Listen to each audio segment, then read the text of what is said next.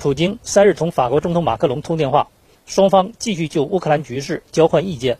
据俄总统网站消息，普京在通话中向马克龙介绍了在乌克兰特别军事行动进程，以及乌东南部马里乌波尔市亚速钢铁厂内平民撤离情况。普京说，此次撤离是根据4月26日他同联合国秘书长古特雷斯会谈时达成的协议进行的。普京阐述了俄方关于俄乌谈判的原则立场，强调俄方仍对俄乌对话持开放态度。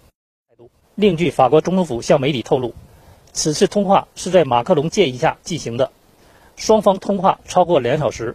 马克龙在通话中表达了对保障全球粮食安全问题的关切。普京则强调，西方国家对俄制裁是导致这一问题复杂化的首要原因。双方还同意继续在各层面保持接触。乌通社三日援引乌克兰总统泽连斯基的话报道：“只有在获得国际安全保障。”以及俄罗斯对安全保障认可的前提下，乌克兰人民通过全民公投，乌才能寻求中立地位。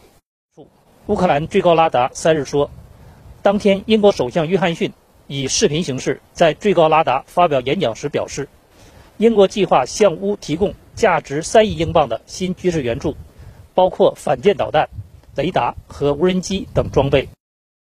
俄新社三日援引俄国防部消息报道。